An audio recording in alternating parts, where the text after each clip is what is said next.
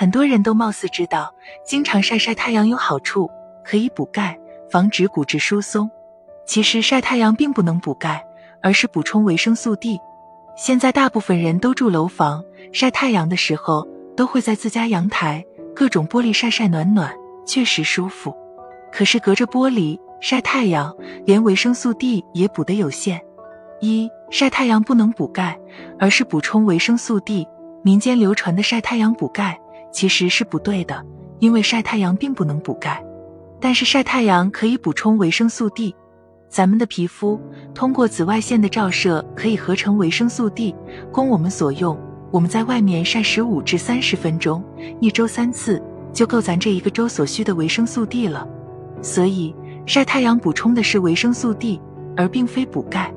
同时，大家还得了解，晒太阳也得会晒。对于大部分人来说，晒太阳补充维生素 D 也不太现实。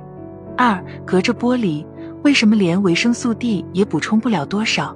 有很多人躺在阳台的摇椅上晒着太阳，美其名曰补钙或者补充维生素 D，其实最大的好处就是舒服，并不能实现补钙。太阳中的紫外线有三种光波，分别是 UVA、UVB、UVC。其中能够让我们的皮肤合成维生素 D 的是这种 UVB，这个光波穿透能力特别弱，很难穿透玻璃，那么自然合成维生素 D 的能力就会大大减弱。别说隔着玻璃晒太阳，就算是我们平时秋冬季穿的衣服厚一点，或者夏季出门涂了防晒霜，也会把 UVB 挡在外面，合成维生素 D 的能力也会减弱。哪有人说了，我光着胳膊没事去太阳底下？每周晒个几次，不就能补充维生素 D 了？当然，如果一个人有这个条件，也可以满足自己的维生素 D 的需要。但现实就是，大部分人没有时间去穿着短裤短袖经常晒晒太阳，除非是财富自由、一直住在三亚的人。大部分人，年轻人怕晒太多晒多了，把自己晒黑，还怕紫外线伤害皮肤。别说主动晒太阳，大部分人还想涂防晒霜。再者，随着我们年龄增加，尤其是老年人，皮肤的合成功能会下降。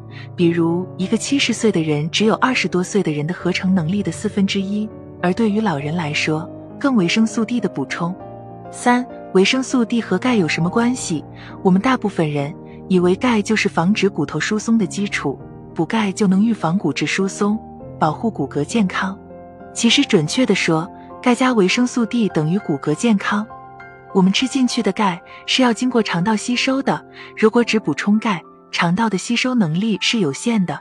比如吃进入一百份钙，可是能被吸收的只有二十五份，大部分钙最后随着大便排出去了，也就是浪费了。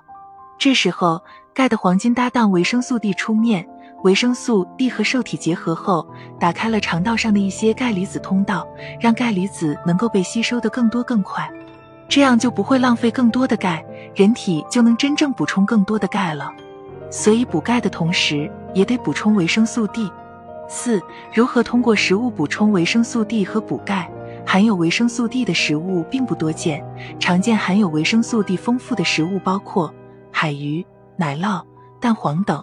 这些食物要么我们平时很少吃，比如奶酪；要么只有海边的人才能总吃海鱼。蛋黄也不宜多吃。过多的蛋黄可能还会影响到心血管健康，所以通过食物补充维生素 D 有点困难。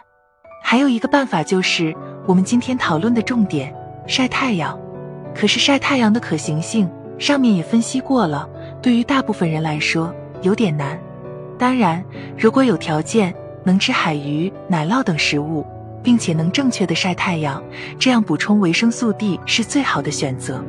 而含钙丰富的食物还是蛮多的，比如各种奶制品、牛奶、酸奶等，不但含量高，而且容易吸收；各种豆制品，比如豆子、豆腐、豆干等；各种坚果，比如花生、核桃、开心果、腰果、杏仁等；深绿色的蔬菜，比如小白菜、油菜、干海带、干木耳、紫菜等；日常饮食中。